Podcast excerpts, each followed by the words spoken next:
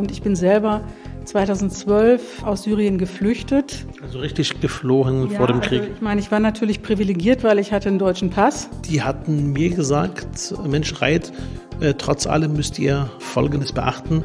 Versucht in Zukunft Menschen, die zu uns kommen, Geflüchtete gleich zu behandeln, bezogen auf die Ukrainer. Und ich habe schon den Eindruck, dass zum einen der Bildungsstand, mit dem man kommt, aber auch sozusagen die Hilfe, die man in dieser Gesellschaft bekommen hat, dass die einen schon wesentlichen Einfluss darauf hat, wie erfolgreich man am Ende hier angekommen ist. Ich habe da mal eine Frage.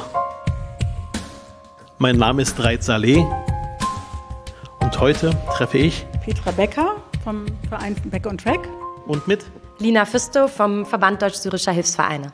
Ich bin gerade hergekommen äh, mit meinem Team und wir waren eigentlich mitten im Gespräch. Äh, mir gegenüber sitzen engagierte Frauen, äh, Frauen, die in der ehemaligen Heimat oder in der Heimat, ähm, äh, ob in Jemen oder in Syrien, äh, Lehrerinnen waren äh, und hier ähm, eine Ausbildung machen, einen Crashkurs, um hier in Berlin junge Leute zu unterrichten. Was genau passiert hier? Ja, wir haben ähm, sieben Monate äh, dauert dieser Kurs. Äh, ein Monat davon ist ein Praktikum, entweder an der Schule oder an einer Kita, je nachdem, für welchen pädagogischen Bereich man sich vornehmlich interessiert. Und ähm, es gibt zwei Tage in der Woche Deutschunterricht äh, und drei Tage in der Woche gibt es verschiedene Lernfelder, zum Beispiel wie funktioniert das Schulsystem in Deutschland? Welche Bildungsziele gibt es? Welche pädagogischen Berufsbilder gibt es überhaupt in Deutschland? Was, wer, was braucht man dafür? Also welche Anerkennung und so weiter, was braucht man dafür? Dann äh, arbeiten wir aber auch ganz viel mit Soft Skills, die man in der Schule braucht. Vor allen Dingen, wenn man auch mit geflüchteten Kindern selbst arbeiten will, mhm. nämlich zum Beispiel Umgang mit Trauma. Was bedeutet Trauma für Lernen? Mhm. Ähm, äh, Kinderschutz und Kinderrechte, weil ganz viele ähm, arabische Familien kriegen also Panikattacken, wenn sie das Wort Jugend, äh, Jugendamt hören. Die denken sofort, die Kinder werden einen weggenommen. Genau, also wir, wir lernen, wie das Jugendamt funktioniert, wie Kinderschutz in Deutschland funktioniert. Auch zum Beispiel, äh, wie kriegen wir es hin, dass das mit der Mehrsprachigkeit gut funktioniert, also dass, ich, dass äh, die Kinder ihre eigene Sprache gut lernen und damit dann auch gut mhm. gerüstet sind, um die deutsche Sprache besser zu lernen und so weiter. Mhm. Sie selber äh, sind, ähm, das haben wir gerade im Gespräch rausgehört, ähm, selbst haben eine hohe Affinität für den arabischsprachigen Raum. Ja, das liegt daran, dass ich äh, in den 80er Jahren Islamwissenschaft studiert habe und dann nach Syrien gegangen bin und dort dann auch sehr lange gelebt habe. Und ich bin selber 2012 aus Syrien geflüchtet. Also richtig geflohen ja, vor dem Krieg. Also ich meine, ich war natürlich privilegiert, weil ich hatte einen deutschen Pass äh, und ich hatte auch hier ein Netzwerk und eine deutsche Familie, die, auf die ich zurückgreifen konnte. Aber die Erfahrung, dass meine Kinder hier mit einer Haltung im deutschen Schulsystem konfrontiert waren, die sagt, äh, Kinder, die in Syrien zur Schule gegangen sind, äh, die sehen wir mal zu, dass wir die möglichst irgendwie in so äh, niedrigschwellige Ausbildungsberufe kriegen und fürs Abitur, das schaffen die eh nicht. Das hat, mich, hat mir doch sehr zu denken gegeben und deswegen habe ich gedacht, in diesem Bereich muss was getan werden. Gesagt, es muss was getan werden und dann das Ganze hier quasi auf die Beine gestellt. Ja. Respekt. Ja, danke. Ich war zwei Jahre unbezahlt und äh, habe gedacht, äh, da muss ich mich jetzt durchbeißen. Meine Familie hat immer gesagt, bist du sicher, dass du das schaffst? Und ich habe gesagt, ja, also muss ich. und ähm, jetzt sind wir äh, inzwischen mit drei Bundesfreiwilligen und äh, fünf Minijobbern sind wir 19 Angestellte und haben in den letzten Jahren 650 Kinder in Berlin unterstützt und Jugendliche und 60 Lehrkräfte weitergebildet. Wahnsinn. Lina, du bist hier zu Gast quasi, weil du dieses Projekt unterstützt. Was genau machst du? Genau, also ich unterstütze Petra, ich verfolge das schon sehr lange. Ich bin Geschäftsführerin beim Verband Deutsch-Syrischer Hilfsvereine. Wir sind die Dachorganisation der syrischen Community in Deutschland und wir haben einen zivilgesellschaftlichen Zugang. Das heißt, wir haben als Mitglieder, sind Organisationen, unter anderem die Organisation Back on Track und äh, ich äh, versuche an allen Stellen und das ganze Team des Dachverbandes versucht, ähm, zivilgesellschaftliche Arbeit zu unterstützen. Und ich finde, Petra hat gerade schon ein paar wichtige Sachen angesprochen, wo, wenn wir über Zivilgesellschaft sprechen, nämlich die Projektfinanzierung. Also es ist wirklich sehr, sehr schwierig, überhaupt an Projektgelder zu kommen. Es sind sehr unsichere Arbeitsverhältnisse. Wie finanziert sich das Projekt hier zum Beispiel? ESF ist äh, zum Beispiel die Lehrerin. Also dieses Projekt äh, äh, wird finanziert aus dem Europäischen Sozialfonds. Okay. Mhm. Genau, und äh, europäische Gelder sind zum Beispiel sehr attraktive Gelder für die äh, Zivilgesellschaft, auch für unsere Vereine, aber es ist zum Beispiel auch in der Antragstellung unheimlich schwierig. Und ähm, es ist die Befristung, es sind sehr, sehr scharfe Kontrollen, ähm, es ist sehr schwierig, auch ähm, die ganze administrative Abwicklung als kleiner Verein zu organisieren und auch Personal zu finden, das sozusagen auch mit nicht sehr, sehr hoher Bezahlung äh, das auch alles macht. Das sind meistens äh, Überzeugungstäterinnen, die in solchen Projekten arbeiten. Und deswegen als Dach finde ich das äh, sehr erfüllend, diese Leute zu unterstützen. Das heißt, ihr unterstützt äh, Vereine, überhaupt klarzukommen durch diesen Dschungel, kann man sagen, an, oder an Bürokratie? Ja, ja, also ich habe vom Verband Deutsch-Jurischer Hilfsvereine ganz viele wertvolle Tipps gekriegt. Also äh, zuletzt war zum Beispiel, wie mache ich das mit der digitalen Buchhaltung? Aber es hat schon mal angefangen, wie, wie komme ich überhaupt an Bundesfreiwillige oder lauter solche okay. Dinge, die man braucht, wenn man eine Organisation aufbauen will. Genau, also wir setzen im Grunde ganz früh an. Wir machen Vereinsgründungsberatung. Wir haben eine Kooperation mit dem House of Resources hier in Berlin. Und ähm, da beraten wir Vereine auch bei vereinsrechtlichen Fragen, aber wir beraten sie auch im Projekt äh, Antragsstellung, Fundraising, äh, Projektentwicklung. Also wie komme ich überhaupt an Geld für die, für die Idee, die ich habe?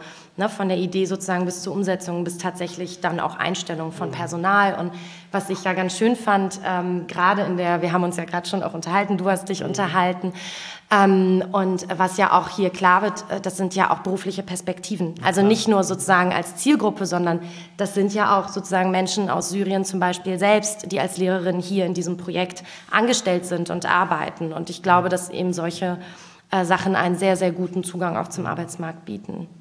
Und du selber bist ja auch halb syrisch, Wann, äh, hier in Berlin geboren, nicht in Berlin geboren? Nee, ich lebe seit zehn Jahren in Berlin. Ich bin in Wuppertal geboren tatsächlich. Okay. genau, ich bin. Äh, fühlst dich schon, schon als Berlinerin? Ich fühle mich als Berlinerin, bin hier angekommen nach zehn Jahren und habe hoffentlich mich auch als Rheinländerin äh, ganz gut integriert. und äh, genau, mein Vater kommt aus Syrien, ist in den 70ern als Student gekommen und ähm, meine Mutter ist Russlanddeutsche. Ähm, und so habe ich natürlich einen direkten Zugang auch zu Syrien, zu dem, was in Syrien passiert ist und äh, zu den Menschen aus Syrien und kann meine, mein persönliches Bedürfnis daran, daran, diesen Menschen zu helfen, sozusagen auch im Verband natürlich dann Rechnung tragen. Mhm. Wenn ihr euch jetzt umschaut, einige Jahre nach dem Krieg, Herr Petra, und du blickst zurück auf die Leistungen, äh, die hier in Deutschland stattgefunden haben, die Integrationsleistungen, was würdest du sagen? Haben wir es als Staat gut hinbekommen, tatsächlich auch die Menschen gut und schnell zu integrieren oder gab es Versäumnisse auch von uns? Ja, also natürlich gab es Versäumnisse. Also wir haben eben schon gesagt, es, es, funktioniert nicht in allen Ländern so gut, wie es in Deutschland funktioniert, aber da ist immer noch jede Menge Luft nach oben. Also vor allen Dingen zum Beispiel, wenn ich denke an äh, die Hürden, die im Jobcenter zum Beispiel zu, zu überwinden sind, ja, das ist manchmal sehr, sehr stark abhängig davon, wie Jobcenter-Mitarbeiter sich selber auch engagieren für die äh, mhm. Kundinnen und Kunden, die sie haben.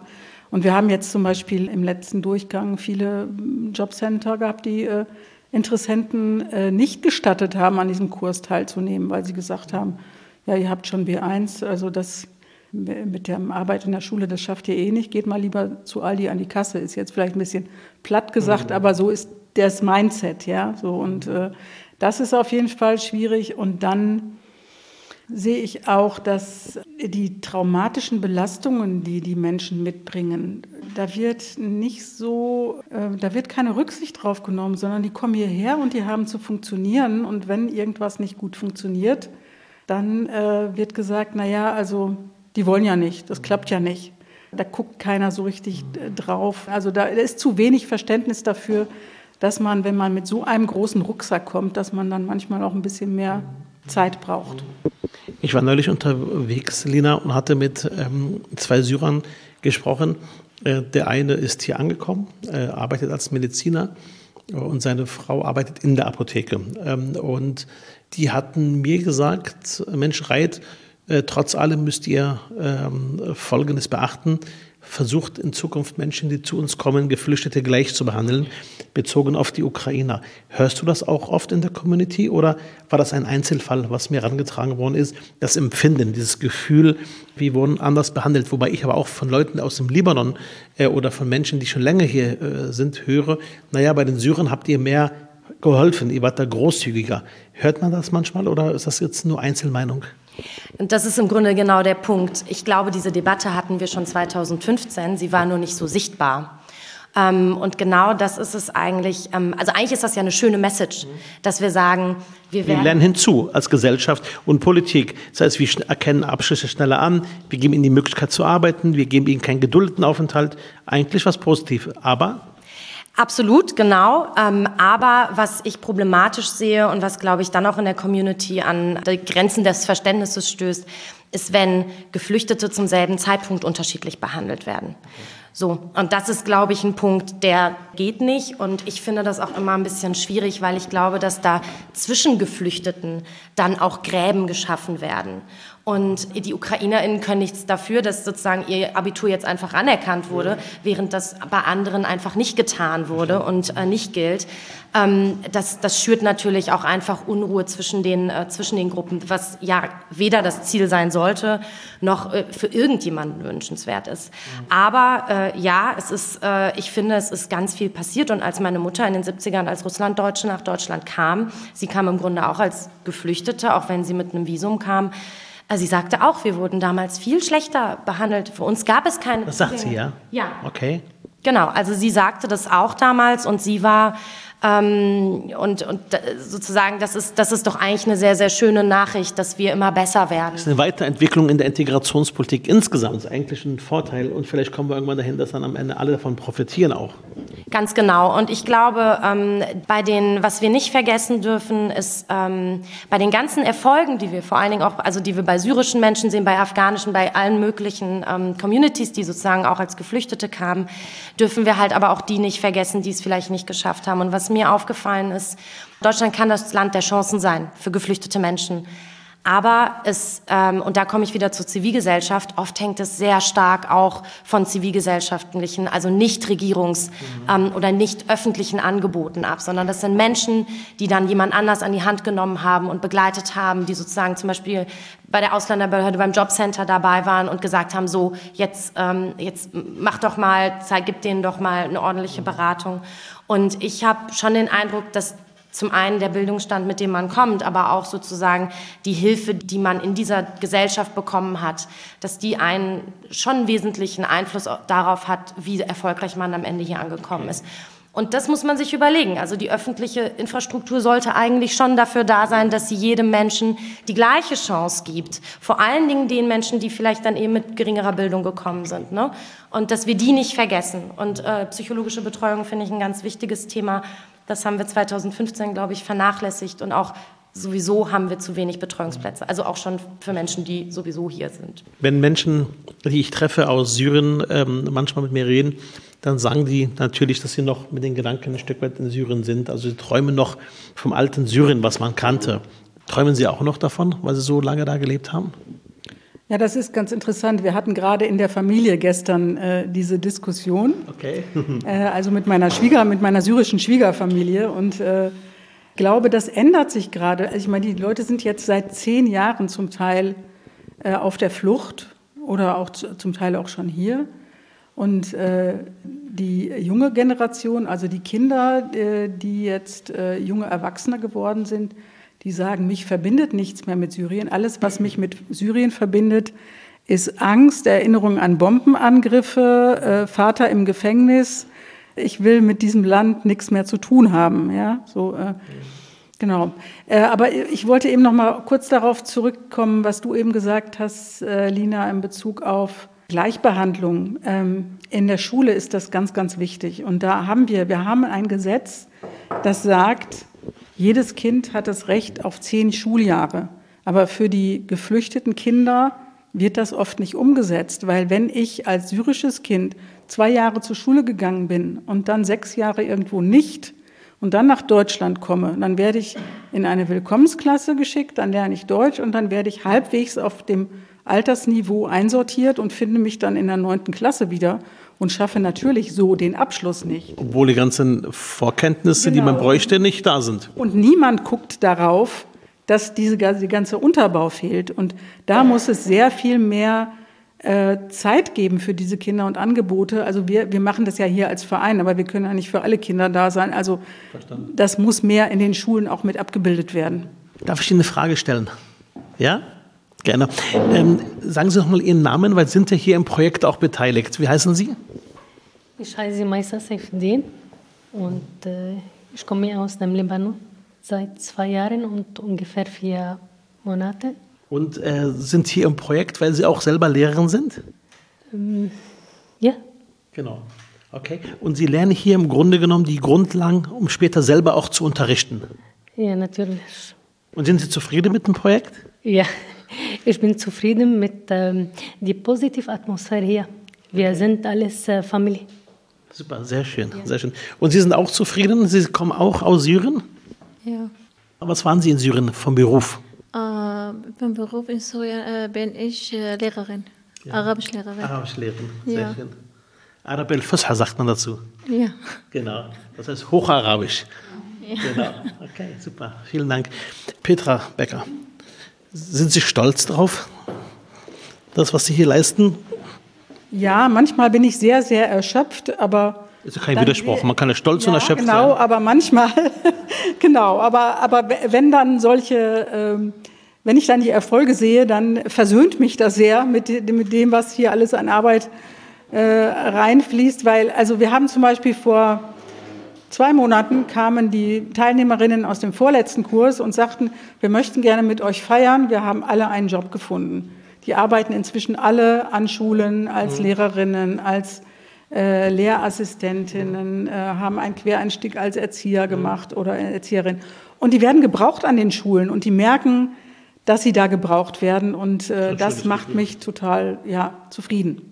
Okay, jetzt äh, vervollständigen Sie einen Satz, den ich anfange. Ja, wir probieren es mal, okay? Ja. Im Leben macht mich besonders stolz, wenn? Mm, wenn ich anderen geholfen habe, sich selbst zu entfalten. Sie sitzen ja quasi gegenüber vom Willy Brandt-Haus, also der Parteizentrale der SPD. Äh, in Ihnen steckt ein richtiger Sozi.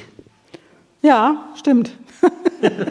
Sehr gut. Mein, mein, Papa, mein Papa war sein Leben lang ein Sozi und ist er immer noch. Okay, ja. sehr schön. In Berlin begeistert mich vor allem, oder an Berlin? Die Toleranz füreinander und dass man einfach leben kann, wie man möchte und nicht äh, schräg angeguckt wird. Besonders wütend macht mich, wenn ich Ungerechtigkeit sehe. Wieder ein Sozi. Ja. Sehr schön. Sehr schön. Ähm, wenn ich nach Berlin weiterblicke in 15, 20 Jahren, dann möchte ich dann möchte ich sehen, dass diese Stadt immer noch zusammenhält und dass dieses Engagement, das ich hier sehe, auch ungebrochen bleibt und dass wir uns von ähm, Rassisten ähm, nicht unterkriegen lassen und dass diese Menschen alle angekommen sind und in, im Beruf sind und glücklich sind. So, jetzt werfe ich zwei Fragen in den Raum und Sie suchen sich eine Antwort aus. Auto oder Fahrrad? Äh, äh, S-Bahn. okay. Merkel oder Seehofer? Oh Gott, ich bin Sozialdemokratin. Das ist ja, das ist ja furchtbar. Also wenn dann Merkel, aber äh, Merkel. ja. Ähm, ich weiß nicht, ob Sie die kennen. Babel Hara? Ja. Oder Rawar Tosche? Doch, die kenne ich. Doch, ich kenne Babel Hara, oder? Äh, heißt er nicht Rawar Tosche? Ja. ja. Äh, na, Walla Wahid. Keine von beiden. Keine von beiden? Nein. Okay. Und die letzte Frage geht an dich. Grün oder rot? Na, rot natürlich. Vielen Dank fürs Gespräch. Gerne. Vielen Dank. Ja, danke schön.